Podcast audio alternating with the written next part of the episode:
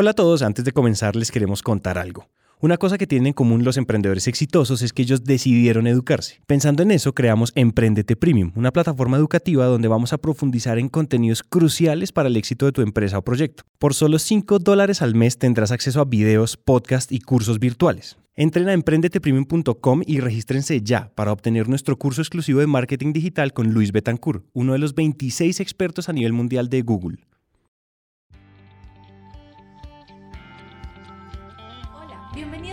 Episodio número 15. Para los que no nos conocen, Emprendete es un show de emprendimiento en línea en el cual contamos todo aquello que cada emprendedor hubiera querido conocer desde el principio. Hoy estamos con Juan del Cer, autor, conferencista y columnista de Entrepreneur en Español. Además, Juan es fundador de uno de los medios de emprendimiento social más importantes de América Latina, Disruptivo TV.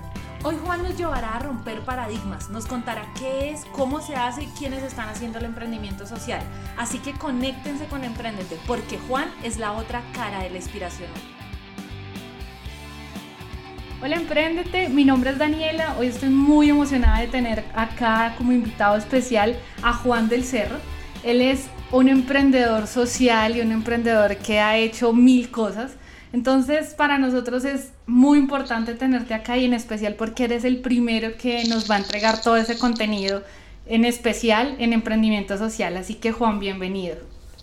Hola Dani, muchas gracias por, estar, por tenerme, tenerme por acá. Yo feliz de estar. Hola a toda la comunidad también de Emprendete que nos está escuchando, al equipo. Que está honrado soy yo de estar en, el micrófono. Ay, Juan, no, pues para nosotros en realidad es genial poder contar contigo.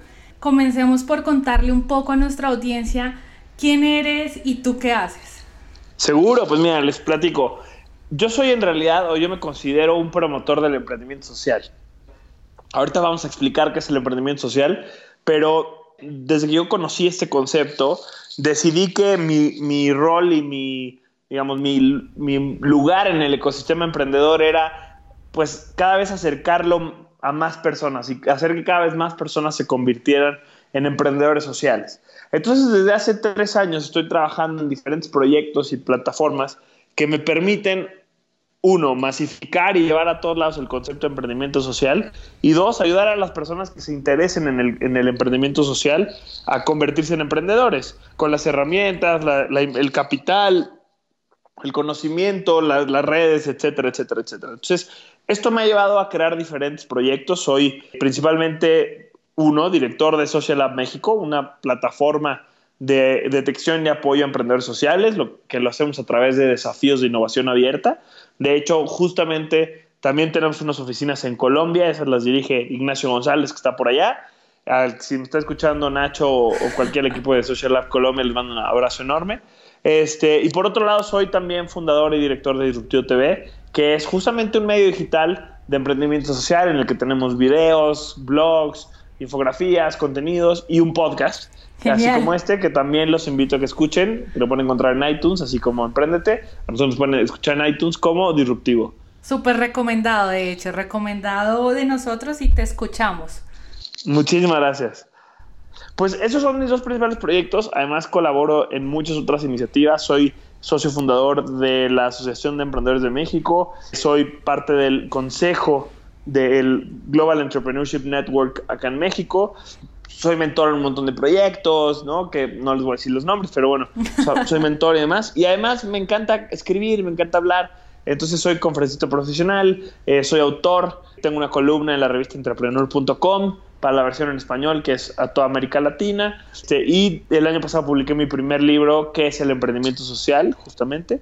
Ese es el título, ¿qué es el emprendimiento social? Exacto, yo quería ser muy claro, muy directo.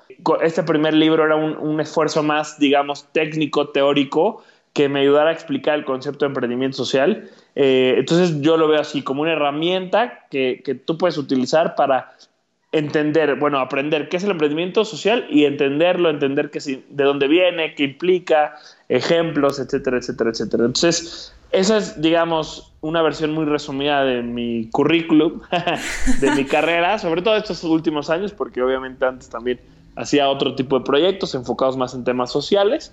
Este, pero bueno, en, eso estamos el día de hoy. Qué espectáculo tener esta versión resumida, que igual no, no, me alcanzo a imaginar todo el contenido que tienes en la cabeza para compartir con todos los proyectos que haces. tú nombras algo, Juan, muy, muy interesante y es, tú dices, hay un momento en el que yo sé, comienzo a saber qué es el emprendimiento social y decido que me voy a ir por esto. Cuéntanos un poco precisamente esa historia. ¿Cuál es ese momento de tu vida en el que tú dices, bueno, ¿qué voy a hacer? Y encuentras que el emprendimiento social es la solución. Claro. Pues mira, corría el año del 2013 cuando yo estaba trabajando en una fundación que se llama Techo, que de hecho también hay Techo México, Techo Colombia, seguramente mucha gente que, que, nos escuche sabrá de qué se trata Techo. Yo era director de Techo, estuve en México como director tres años, luego me fui a Estados Unidos y en esta dinámica de trabajar en techo, poco a poco me fui desencantando un poco el concepto de la filantropía. Si bien el techo me encanta y lo que hace techo me, parece que es increíble, la dinámica de la filantropía de depender de donativos y depender de otras personas, de la caridad, digamos, de otras personas, para poder trabajar, me parecía muy frustrante. Como que ya traía esta insatisfacción, ya traía esta frustración, este desencanto, cuando escuché o, platiqué con alguien del concepto de emprendimiento social. Y al principio me sonaba un poco en chino porque nunca había trabajado yo en temas de emprendimiento. De hecho, me había a propósito alejado del concepto de emprendimiento. Sin embargo, esta idea del emprendimiento social me pareció muy atractiva. Esto pasó cuando yo estaba viviendo en Nueva York como director de techo allá en, Nueva York. Eh, y a partir de ahí me empecé a meter mucho en el tema. Empecé, eh, me empecé a encontrar con algo de contenido. La verdad es que no había tanto contenido tampoco, porque es un tema relativamente nuevo, especialmente en español. Eh, me, me, encontré con una charla TED que siempre me gusta recomendar mucho, que se llama The Way We Think About Charity Is That Wrong la forma en la que pensamos de la caridad está completamente mal. Es un cuate que se llama Dan, Dan Palota, que explica el concepto de emprendimiento social y explica por qué la filantropía no está funcionando. Este, o por qué está limitada de alguna manera, porque funciona, pero no hace todo lo que quisiera hacer. Entonces, como que me empecé a meter en esta dinámica, me empecé a, mientras más me desencantaba la filantropía, más me, me empezaba a enamorar del, del tema del concepto de emprendimiento social. Ahí fue que decidí regresar a México por muchas circunstancias. Y cuando decidí, de, cuando decidí regresar a México, traía una cosa muy clara. No sabía qué iba a hacer con mi vida, pero tenía una cosa muy clara y esa era que quería involucrarme y quería meterme a trabajar en el ecosistema de emprendimiento social. Qué, qué genial. Sí, así, empezó todo. La verdad que era como difícil porque de alguna manera no sabía ni cómo ni por dónde. Era un sector nuevo para mí, no conocía a nadie. Tampoco es que hubiera mucho, había algunos esfuerzos, pero tampoco es que hubiera mucho. Este, pero, pero tenía clara esa convicción y eso fue lo que me, lo que me llevó al principio, lo que me, ¿no? lo que me impulsó para empezar, esas ganas de, ok, es muy atractivo este concepto nuevo, me quiero involucrar y así fue como empecé. Yo tengo que confesar que quizás como muchos de los que están al otro lado en nuestra audiencia escuchándonos, no tenemos muy claro qué pueda hacer el emprendimiento social. Yo me he acercado en los últimos meses más y más pero cuéntanos precisamente cuál es esa diferencia que tú dices, bueno, esa es la diferencia principal y me enamoró. Yo me acuerdo mucho un profesor que tuve en la universidad, él decía, una organización sin ánimo de lucro no es con ánimo de pérdida. No sé hasta qué punto vaya eso relacionado, pero cuéntanos a los que de pronto no entendemos nada, qué es eso de emprendimiento social y qué lo hace diferente. Nosotros como sociedad tenemos este prejuicio de que si vas a hacer el bien, no deberías ganar dinero. ¿no? O sea, si tú vas a trabajar con las personas de la tercera edad o si vas a ayudar a, personas que tienen conciencia de pobreza, pues no deberías tú lucrar. Ok, sí. En principio es un concepto lógico, porque a ver, ¿por qué, no? O sea, ¿por qué, ¿Por qué vas a beneficiarte tú de, de ayudar a otros? Pero si te pones a pensarlo, y esto es de lo que habla Dan Palota en su charla, si te pones a pensarlo, estamos dispuestos a que la gente lucre de vender productos que nos hacen daño, ¿no? Que nos hacen daño, que le hacen daño a la salud, que la gente lucre de, de, proyectos o con eh, cosas que dañan al medio ambiente. Entonces, ¿por qué, ¿por qué estamos de acuerdo en lucrar de estas formas que generan impacto negativo, pero no estamos de acuerdo en lucrar de formas que generen impacto positivo? Es como una contradicción bien interesante que, me gusta mucho hacer la reflexión. Entonces, como a partir de, de esto, de entender esta, digamos, esta contradicción, y también de darnos cuenta que ni la filantropía ni las empresas tradicionales están resolviendo las grandes problemáticas sociales, viene la necesidad de plantearnos una forma nueva y una forma diferente de hacer las cosas. Y eso fue poco a poco desde los 70 en realidad, tomando la forma del emprendimiento social. ¿Qué es el emprendimiento social? En términos muy resumidos, son empresas que utilizan las herramientas de los negocios para resolver problemáticas sociales. Entonces, estamos hablando de, empresas con fines de lucro, la mayoría de ellas, porque puede ser con o sin fines de lucro, pero empresas con fines de lucro que utilizan las herramientas de los negocios, me refiero a las ventas, a las finanzas, a los modelos sustentables de negocios para resolver problemáticas sociales que pueden ir desde la discriminación ¿no? a las mujeres en el ámbito laboral, la falta de oportunidades laborales para personas con discapacidad, la falta de vivienda en comunidades en condiciones de pobreza y un larguísimo, etcétera. Entonces, estamos, es un, es un cambio de paradigmas muy interesante porque antes del emprendimiento social, la única forma de generar impacto positivo, de, de hacer impacto social era de manera filantrópica, que el problema es que no es sustentable porque dependes de donativos y demás, o con, con negocios, que tampoco, son, tampoco es una buena forma porque el negocio está enfocado en generar utilidades, no en hacer impacto social. Entonces, pues que tengas una empresa socialmente responsable, pero si no es una empresa social, en cuanto haya crisis o suba el dólar o, o, cambie las condiciones, van a preferir sacrificar el impacto social por las utilidades. Entonces, como que estos dos, estas dos formas de generar impacto pues no estaban resolviendo las problemáticas y lo vemos eh, porque sigue habiendo cada vez más pobreza y el medio ambiente cada vez está yendo más a la fregada. entonces tenemos que hacer las cosas de manera distinta, ¿no? Y de ahí es que viene la idea de hacer este nuevo modelo de empresa. Es súper interesante en especial lo que, lo que tú nos estás compartiendo y hay un punto, no sé desde tu experiencia, tú que nos puedas contar creo que tú nos das un aire de qué pasa y cuál es la diferencia con la responsabilidad social corporativa, que son precisamente estos programas que hacen las grandes corporaciones para algún proyecto social o algo que quieren impactar con una comunidad. Pero que no sé si, o sea, si hay alguna forma en la que tú crees se puede bien sea unir un emprendimiento social a esta responsabilidad social corporativa o cuál crees tú que es como la forma digamos, si hay alguien que tiene una empresa, una empresa que no está pensada como un emprendimiento social, de igual generar un impacto en la sociedad positivo, o sea, de unir estas dos cosas.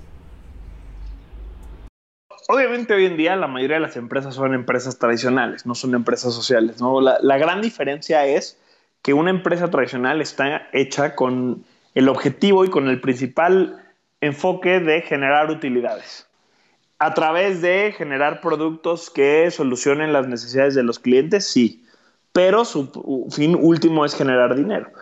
La diferencia con las empresas sociales es que el fin último es generar impacto social y usan las utilidades como una herramienta para lograrlo. Si no generas utilidades, no eres sustentable. Si no eres sustentable, no puedes generar impacto. ¿no?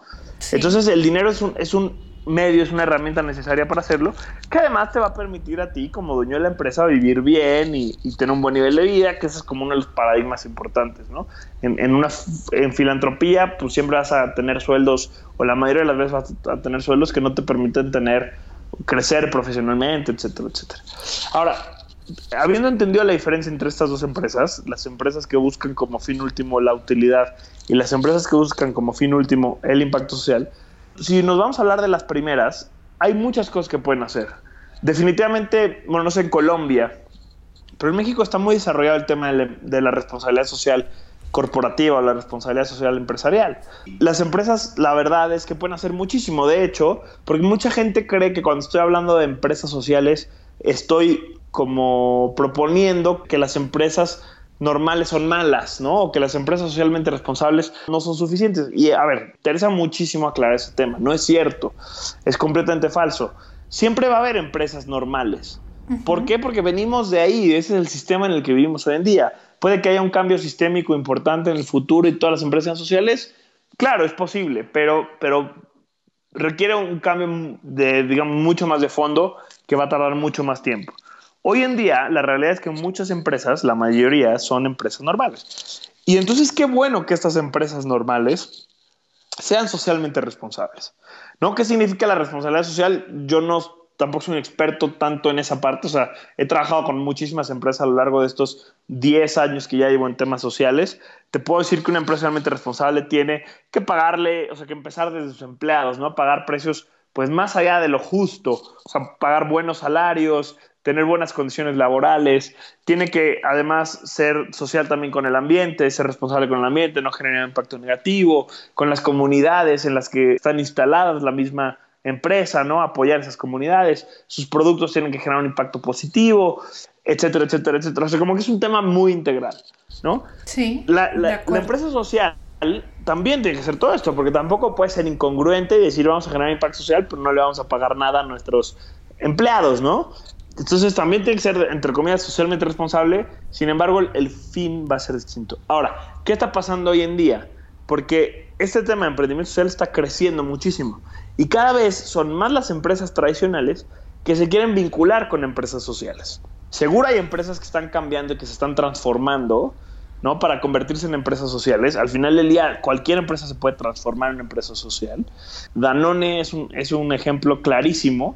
Eh, de hecho, es de las em primeras empresas que empieza a apoyar al emprendimiento social. Danone, cuando se, se entera de esto en los 80s, 90s, decide abrir Grameen Danone, que es una colaboración entre Danone y el banco Grameen, que es quien empezó el tema de emprendimiento social, y crean un yogurt que se vende en la India, que cuesta unos centavos nada más, o sea, es, es cuesta muy bajo, es, cuesta, cuesta muy poco, y tiene todos los nutrientes necesarios de un niño, que un niño, perdón, que un niño necesita. Entonces, o sea, Danone no crea Grameen Danone con el objetivo de ser más rico y de tener más lana, ¿no? O sea, probablemente es un negocio que es sustentable, pero que no le aporta mucho a sus resultados finales. Pero gracias a esto está vendiendo un producto que tiene como principal objetivo resolver la, la, desnutrición en la India.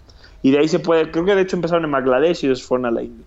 Y de ahí puede escalar, ¿no? Y puede crecer muchísimo. Entonces, Danone va a seguir siendo una empresa tradicional, pero tiene negocios dentro de su empresa que son sociales. Luego también están las empresas que apoyan empresas sociales o programas de emprendimiento social con recursos, con capital, con tiempo de sus empleados, con infraestructura, ¿no? Y que también es muy valioso. Nosotros, por ejemplo, desde Social Lab, en toda Latinoamérica hemos trabajado con Telefónica, con Fomento Social de Banamex, este, con Postobón en Colombia, eh, ¿no? Con, con, con, Walmart, con muchísimas empresas que quizá su negocio como tal no es social porque están apoyando la creación y el crecimiento de nuevas empresas sociales. Entonces, si bien son dos cosas muy distintas, hay muchas formas de generar sinergia.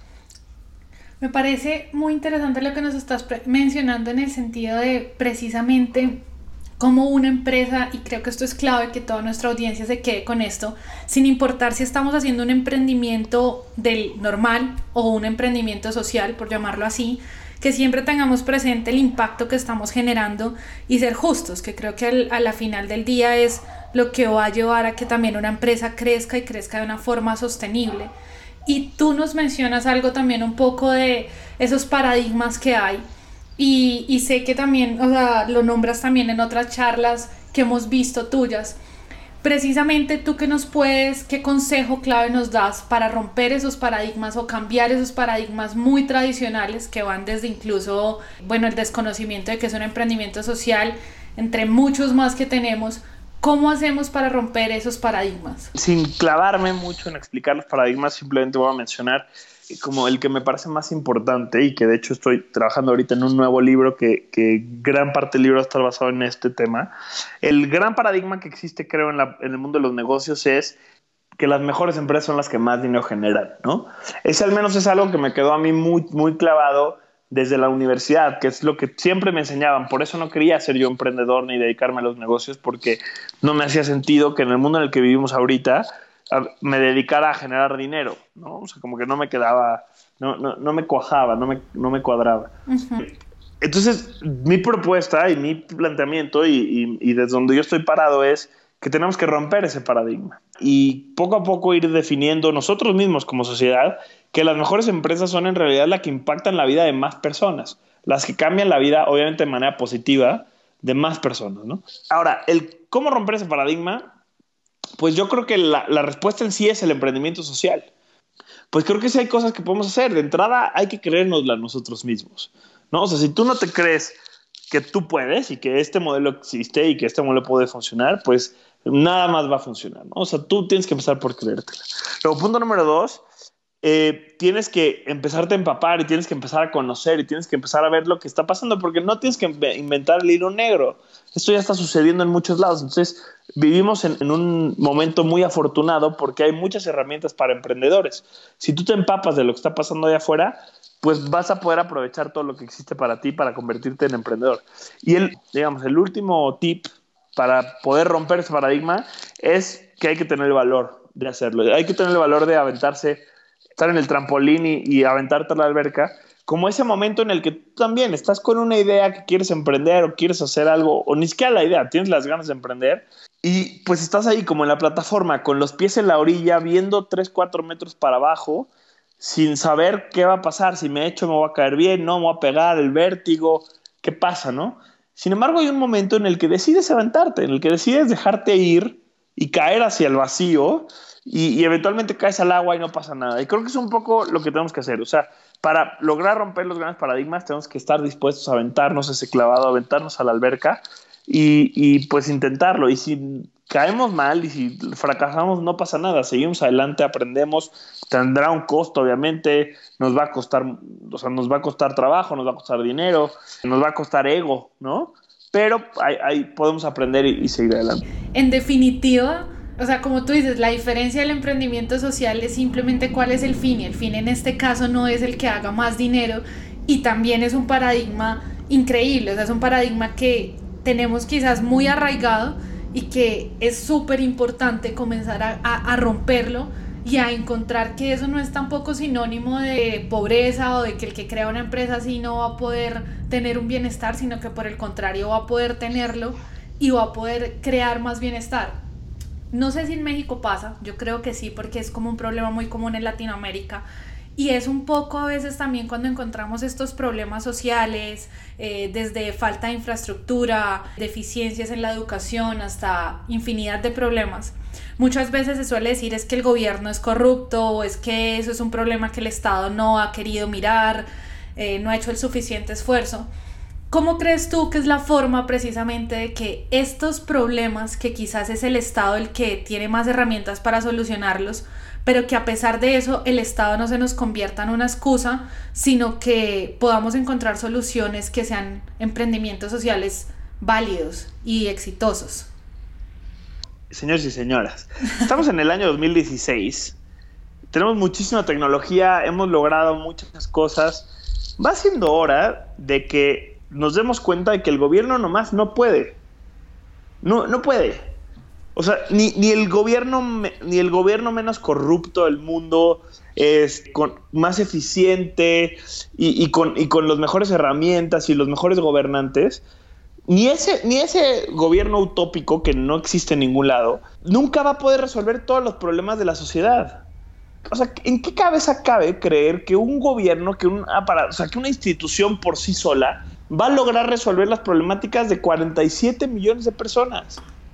Total. O sea, es imposible porque además las problemáticas cambian y evolucionan y se mueven muchísimo rápido que el gobierno. Los gobiernos están en el poder 6, 7, 8 años y, se les acaba el changarro y se les acaba el tiempo.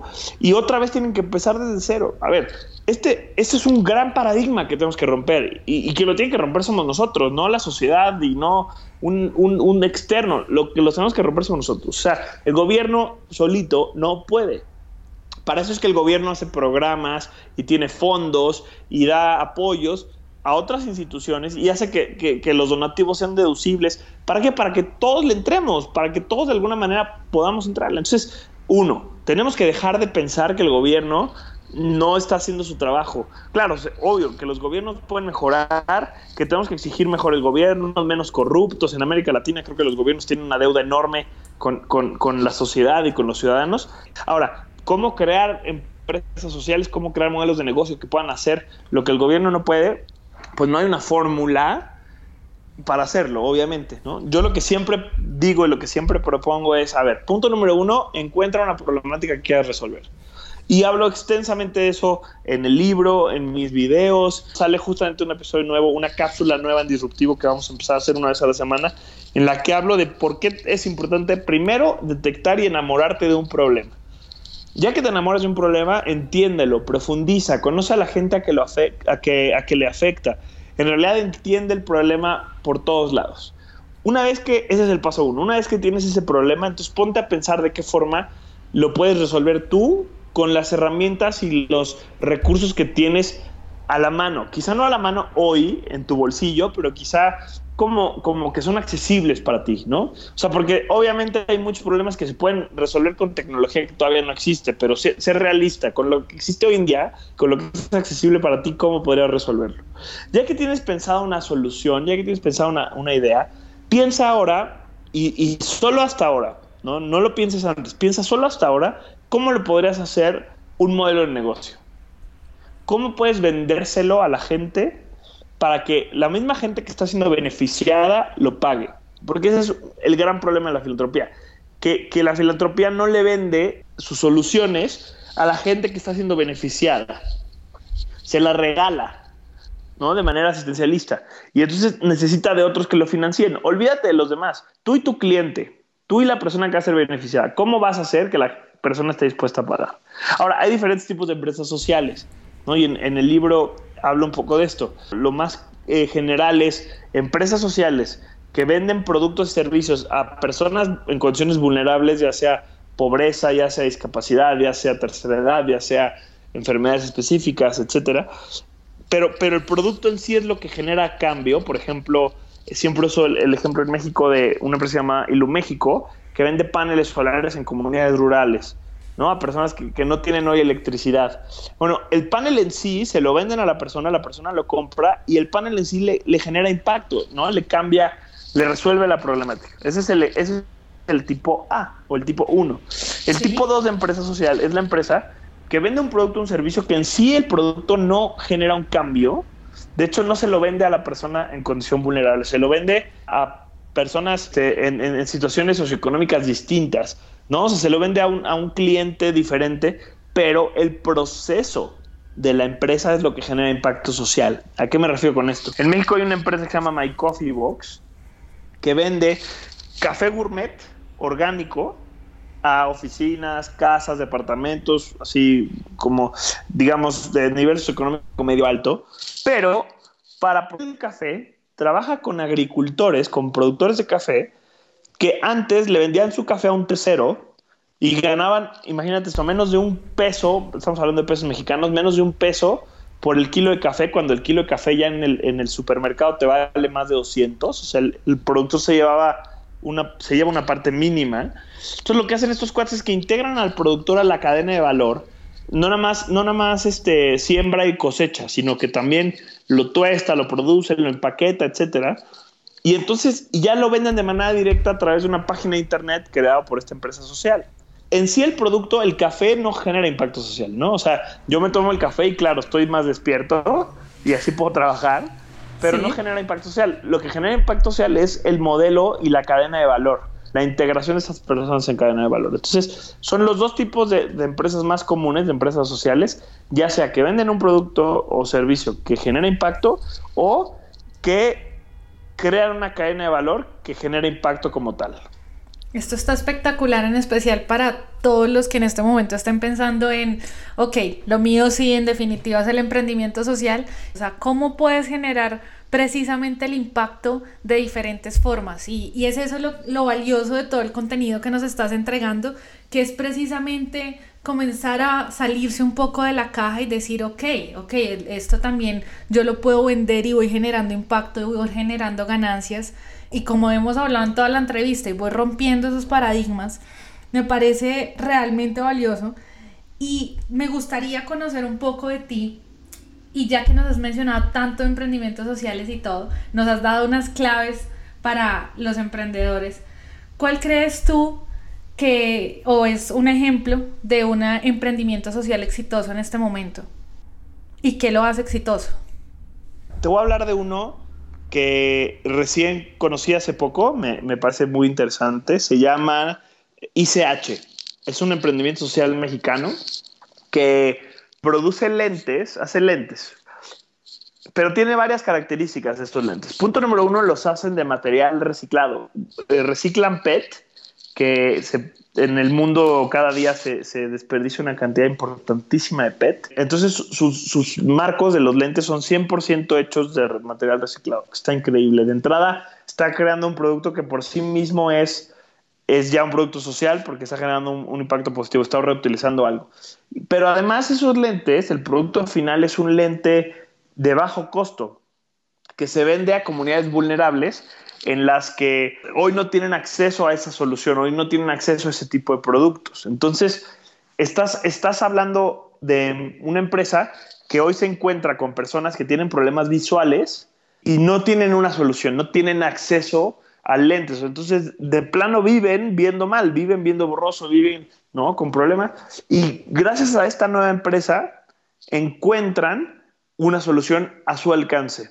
¿no? A su, a sus capacidad, a su capacidad de, adquisición, etc. Entonces, las personas por sí mismas se vuelven protagonistas de su desarrollo, porque ellos solitos pueden comprar sus propios lentes por primera vez en la vida. Imagínate lo que implica para una persona que, nunca ha podido leer bien, ver bien. Doble eh, y además, mientras lo hacen, están, digamos, como aportando a la generación de una economía más verde y más sustentable porque los lentes son, son hechos de materiales 100% reciclados.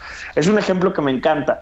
Mira, ya, ya, me eché a andar y ya estoy pensando en otro par de ejemplos más, así que si, si, puedo te, te, quiero platicar otro. Este es un emprendimiento que me vuelve loco, es chileno, se llama Algramo. Dale. Y Algramo lo que hace es un proyecto de hecho que salió de Social Lab y lo que hace es que reduce el impuesto a la pobreza. ¿Habías escuchado ese concepto antes? No, no, y la verdad es, o sea, ¿a qué te refieres con impuesto a la pobreza? Estás en una comunidad en condiciones de pobreza. Normalmente, los productos más básicos los puedes comprar solamente en versiones chiquitas. ¿No? 100 gramos de jabón en lugar de una bolsa de un kilo, una batería vendida por separado que te cuesta el doble de una batería normal, la misma comida, ¿no? El arroz, solo puedes comprar bolsas chiquitas en lugar de una bolsa más grande. Y entonces las personas que menos recursos tienen, acaban comprando estas bolsas y estas porciones pequeñas que normalmente son más caras. Si tú te vas a un club de precios donde venden las cosas mayores o te vas a una central de abastos, en donde venden cosas al mayoreo, las cosas son mucho más baratas. Pero estas familias no tienen acceso a esto porque la central de abasto les queda cuatro horas, si es que, ¿no? Si no es que más. Sí, sí, sí. Y no tienen acceso para ir a un club de precios. Entonces, las personas que menos tienen acaban pagando más por los productos. Tanto más que en Chile, que es donde gramo está, y yo supongo que esa cifra varía, pero ha de ser parecida en, en el resto de los países, acaban pagando un 40% más por los mismos productos. Entonces, es abominable. Imagínate una persona que gana menos de 10 dólares a la semana, que tenga que pagar 40% más que yo por arroz o por detergente para la ropa. Entonces, lo que estos cuates hicieron es un sistema en el que es un sistema como de, dispensadores, de maquinitas dispensadoras, que instalan en, almacenes, en tienditas, en las comunidades. De hecho, el gramo ya está en Colombia, por cierto, hablando de... Llegan a, estos almacenes ellos van a las centrales de abastos, compran los productos al mayoreo, productos básicos que se pueden vender a granel, como arroz, frijol, lenteja, garbanzo, detergente de, platos, detergente para la ropa, jabón de mano, en polvo. Este, y lo, compra, y lo venden en estas maquinitas en el que las personas pueden comprar la cantidad que necesiten, 100 gramos, 200 gramos, 300 gramos, pero lo compran a precios de mayoreo. Obviamente el gramo sacrifica utilidades, y eso es a lo que hablábamos al principio de las empresas sociales, sacrifica, sacrifica sus utilidades, gana menos de lo que podría ganar, a cambio de que las personas puedan comprar productos a menor costo. Entonces, a menor precio. Entonces, le están llevando productos 40% más baratos, productos básicos 40% más baratos, con un sistema verdaderamente sencillo. No tuvieron que inventar tecnología nueva, no tuvieron que, inventar la rueda, usando la tecnología que ya existe y un sistema bastante, cuando lo entiendes, o sea, como todo lo ves, dices, oh, es obvio, ¿no? Sí. Idearon una forma de que la gente tuviera acceso a muchísimos más productos. Entonces, están generando un impacto increíble. Además, fomentan la economía local porque el el de la tienda sigue ganando dinero, no es como que reemplazan la tiendita, sino que la persona se gana un porcentaje de lo que vende. O sea, es un proyecto verdaderamente circular. En lugar de, ¿por qué no les cobran marca? No les cobran el envase porque las personas pueden llevar su propio envase o, hacen unos envases de plástico que son reutilizables. Entonces no tienes que estar pagando bolsas o no tienes que estar pagando como todos estos costos que, que normalmente tienes cuando le compras una marca. Entonces, verdaderamente es un proyecto que me parece genera, está generando un impacto increíble este, y, y que tiene muchísimo potencial para, para cambiar la vida de las personas en comunidades. ¿Sabes qué me encanta, Juan, del todo lo que nos estás contando? Es precisamente con cada ejemplo nos has mostrado que el emprendimiento social puede estar en cualquier sector, en lo que se nos ocurra. O sea, nos has nombrado desde Danone hasta paneles solares, hasta al gramo que ya está metido en comida, eh, lentes.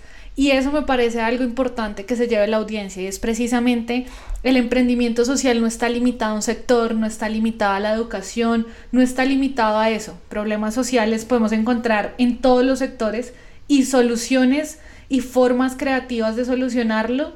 Precisamente eso es lo que podemos encontrar y aportar desde el punto de vista del emprendimiento. Entonces me parece muy valioso precisamente todo esto que nos has dado en contenido y quisiera, sin embargo, dar un poquito un giro y es conocer un poco más de tu experiencia en Disruptivo ahora, en Disruptivo. Y tú nos decías en tu presentación, te gusta promover y te gusta hablar de emprendimiento social. Cuéntanos un poco de cómo es la experiencia Disruptivo y quizás qué es lo más importante que tú has aprendido haciendo precisamente también este canal de difusión. Claro, pues mira, Disruptivo empezó como una, yo creo que un poco como, como ustedes. Empezó justo cuando te contaba que yo me quería meter al ecosistema emprendedor, que estaba en otras cosas, y, y, en realidad ni sabía mucho, ni conocía a mucha gente. Y, y, un amigo, bueno, o sea, me dijo, me acaban de contratar para una, una serie de podcast para una agencia. Le platiqué yo del tema en el que estaba. Y me dijo, ah, ¿por qué no hacemos un podcast de eso? Y, y empezó como eso, como una herramienta para yo aprender más del tema, literal.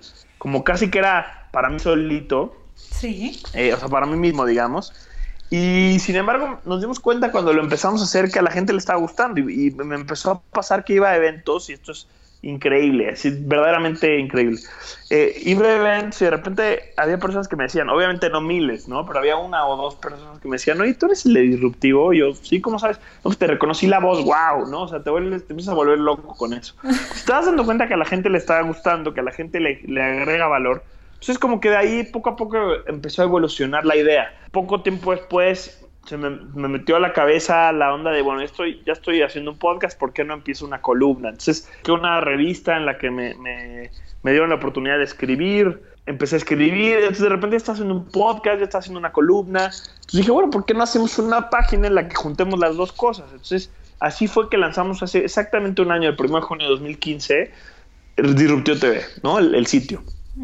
Y, una vez que lanzamos el sitio, como que empezó a pasar algo mágico, que la gente nos empezó a acercar, nos empezó a buscar, este, y, dijimos, bueno, ok, esto ya es, esto trasciende ya el podcast y la columna, y ahí fue donde empezaron también nuestros planes más ambiciosos. En realidad empezó ahí un año después de estar haciendo esto. Fue cuando dijimos, ok, ¿por qué no hacer o convertir esto en el principal medio de emprendimiento social en español? Y ahí es, ahí es donde empezó como, como la maquinaria a fluir. Cuando yo le empecé a dedicar cada vez más tiempo en mi trabajo, de mi día, cuando empecé a generar otras, otras ideas, otros tipos de contenidos, cuando empecé a sumar más personas. De, de ahí para acá pues han pasado mil cosas, publiqué libro, hacemos video, infografías, he sumado a, a personas en el equipo, ¿no? Y, y, poco a poco hemos ido creciendo, no te puedo decir que ya hoy somos el principal medio de emprendimiento social, pero definitivamente creo que estamos en camino.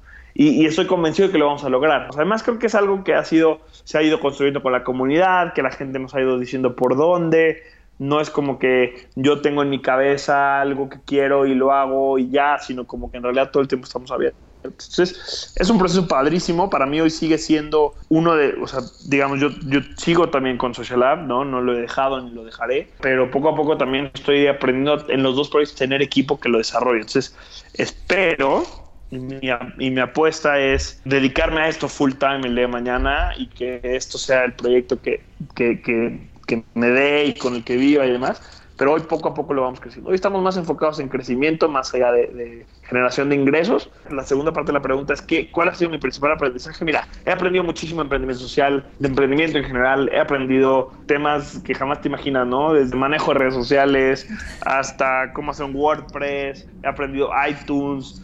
Sin embargo, más allá de todo el, el aprendizaje técnico, definitivamente con lo que más me quedo yo de estos dos años es que hay que tener el valor para hacer lo que uno quiere y que si uno si logra y aprende a desarrollar el talento que necesita y si hace las alianzas correctas y suma a la gente correcta, puede de verdad desarrollar su pasión en un proyecto exitoso. O sea, la verdad es que yo siempre quise escribir, siempre, siempre, siempre. Desde que era chavito me encantaba escribir obviamente al principio no me veía escribiendo emprendimiento, ¿no? Me veía escribiendo novelas de dragones, pero nunca, nunca me había dedicado full a eso, porque como que me daba miedo aventarme. Sabía que me apasionaba el tema de los contenidos, pero me daba miedo aventarme un poquito. Entonces, y, no fue hasta que me encontré con esto que, decidí aventarme y, ahí estamos, ahí estamos, ahí vamos. Entonces, creo que, creo que mi principal aprendizaje es, si en verdad algo te apasiona, te mueve, te quema un poco, ten el valor para lanzarte, aviéntate, pruébalo. Si no te funciona, no pasa nada. Siempre puedes regresar a un trabajo aburrido y que no te guste. Este, pero si tienes algo que te apasiona, go for it. Si, si, si no sabes cuál es tu gran pasión, empieza a hacer cosas distintas hasta que la encuentres. Juan, me encanta lo que nos estás compartiendo. Uno, porque todo el mundo habla de la importancia de hacer cosas que nos apasionen, pero es verdad, no siempre sabemos cómo encontrar esas cosas que nos apasionen, no sabemos cómo cómo hacerlo y pues simplemente es comenzar a, precisamente ir detrás de esas pasiones, buscar. Y hay otra, hay otra cosa clave que, que creo que en conjunto nos encantaría compartir con la audiencia y es, uno, que escuchen disruptivo, porque lo que nosotros más queremos es que la gente y toda nuestra audiencia comience a nutrirse también de nuevos podcasts y entre como en este mundo.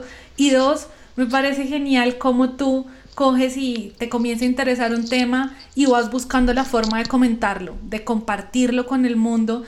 Alguien puede decir mi forma de compartirlo no es en definitiva un podcast o puede que sí lo sea o es un blog o puede que encuentre otras mil formas de compartirlo pero eso me parece clave. Cuando uno se apasiona por algo, cuando hay un conocimiento que crees que puede tener un impacto y que va a cambiar algo, nada mejor que compartirlo y saludar al mundo y decirle esto existe y esto se puede hacer de otra forma. Justamente, mira, justamente acabo de hacer un episodio del videoblog que, que está en YouTube, que va a salir yo creo en las próximas semanas, que dice que tu pasión no te está buscando a ti, ¿no? O sea, tu, tu pasión no está buscando y no te va a llegar si estás tú sentado esperándola sal a buscarla, sal a hacer cosas diferentes y así vas a, vas a poder encontrarla. Gracias Juan por este consejo tan valioso. Te agradezco todo lo que nos has entregado, este contenido tan útil y todo lo que hemos aprendido de emprendimiento social. Finalmente me gustaría que nos dijeras y nos compartieras cuál es el mejor consejo que tú has recibido. Yo creo que más que un consejo, quiero como, como recordar una, una de las lecciones, una de la, yo creo que es la lección más importante que tuve en la universidad, que fue un profesor que nos, que nos explicó la, la diferencia entre saber y entender. Cuando lo que él nos explicaba, Agustín Tello, el profesor, lo que él nos explicaba era que todo mundo puede saber algo, ¿no? O sea, nosotros sabemos que hay pobreza, el fumador sabe que el cigarro hace daño, eh, incluso yo, ¿no? Que estoy gordito, sé que comer me hace daño comer cosas malas me hace engordar y demás. Y, y, que, y, que mata, o sea, yo sé que mata, ¿no? Porque lo he leído, el, fumador sabe que el cigarro mata porque, porque lo lee la cajetilla, ¿no? Y, todos sabemos que hay pobreza porque lo leemos en el periódico todos los días. Sin embargo, aunque lo sabemos, no lo entendemos. ¿Y qué, qué significa entender? Entender es cuando te das cuenta de algo y ese algo, de alguna manera es difícil de explicarlo, pero ese algo te hace clic y te hace cambiar. La gran diferencia entre saber y entender es que cuando entiendes algo cambias. Entonces, nos pasa a todos de diferente manera, ¿no? Cuando, cuando el, el fumador entiende que el cigarro mata, deja de fumar. Porque quizá lo sabe, pero no lo entiende. No entiende lo que significa. ¿No? Cuando a mí me pasó, cuando iba, cuando empecé a trabajar en techo hace muchos años, sabía que existía la pobreza, pero no me di no entendía lo que significaba hasta que fui un, fin de semana a construir y, me di cuenta y entendí lo que era la pobreza y a partir de ese momento jamás pude dedicarme a otra cosa que no fuera generar impacto social. Entonces, no es un consejo, no les puedo decir como que, entiendan, ¿no? O sea, porque porque no pasa, digamos, no pasa así de manera automática.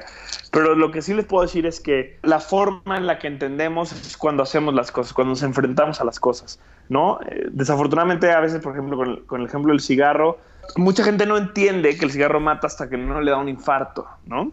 Sí. de Y, acuerdo. y- y ahí es cuando o le da un infarto a alguien que conoce, y ahí es cuando entiende y deja de fumar. Entonces, lo que mi consejo quizás se podría, como lo podría dar es, no se esperen a que les dé un infarto para entender. Traten de entender antes. Lo mismo con el tema del impacto social. O sea, no se esperen a que el cambio climático, no hay que esperarnos a que el cambio climático nos, nos cargue, ¿no? Para entender que hay que hacer algo por el ecosistema. No hay que esperarnos a que seamos víctimas de violencia para darnos cuenta que la desigualdad está generando un clima social inestable. No nos esperemos a eso, tra- entendamos desde ahora. Busquemos maneras positivas de hacernos entender y estemos abiertos a cambiar, porque si cambiamos nosotros, podemos generar muchísimo cambio en la sociedad y en los demás, y eso creo que es al final lo que es el emprendimiento social, ¿no? la, la capacidad de hacer y de generar un cambio positivo. Nos acabas de botar una última bomba genial de, de precisamente esta información es muy valiosa, es muy valiosa para poder entender y no solo conocer y entender en lo que sea que queramos hacer, pero entender y toda nuestra audiencia, pues quiero que se quede con esto. Y a ti Juan quiero agradecerte porque desde este momento haces parte de la comunidad Emprendete y han sido una de las entrevistas más increíbles Se los agradezco muchísimo, la verdad es que a mí me encanta. Soy, un gran fanático del podcast, entonces este, casi que el principal tipo de contenido que consumo es podcast. Les agradezco mucho el tiempo a toda la gente que sigue escuchando esta entrevista, les agradezco que hayan llegado hasta acá. Dani, a ti y al equipo de Emprendete les agradezco muchísimo, muchísimo, muchísimo. Pues los invito a que también, digo, obviamente que se suscriban a, a que también pues se, se nos acerquen, ¿no? Se acerquen a Disruptivo, se acerquen a mí y, y que hablemos de emprendimiento, ¿no? Nos pueden encontrar en todos lados, la verdad es que somos bastante fáciles de encontrar en redes sociales. Estamos como arroba Disruptivo TV, Facebook, Twitter, Instagram, eh, YouTube. Eh, yo estoy como arroba del Cerro Juan en Facebook, Instagram, Twitter, YouTube, Snapchat. Eh, está el libro, es gratis, bajen el libro, es una gran... Todo, todo un mundo que me dice que quiere empezar a emprender o que quiere empezar a ser emprendedor social, digo, empieza por el libro y ya después hablamos, porque el libro es una lectura de 20 páginas, súper fácil de leer, interactivo, gratuito, completamente, lo puedes descargar en Disruptivo TV y, y ya de ahí creo que podemos hacer muchas cosas juntos, ¿no? Así que gracias a ustedes y pues invitarlos a que empecemos a hacer cosas. Muchas gracias a ti, Juan. Ha sido una entrevista muy chévere y ha sido genial poderte tener en el programa. No, hombre, encantado. Y escuchen más podcasts, porque hay muchas cosas muy buenas allá afuera.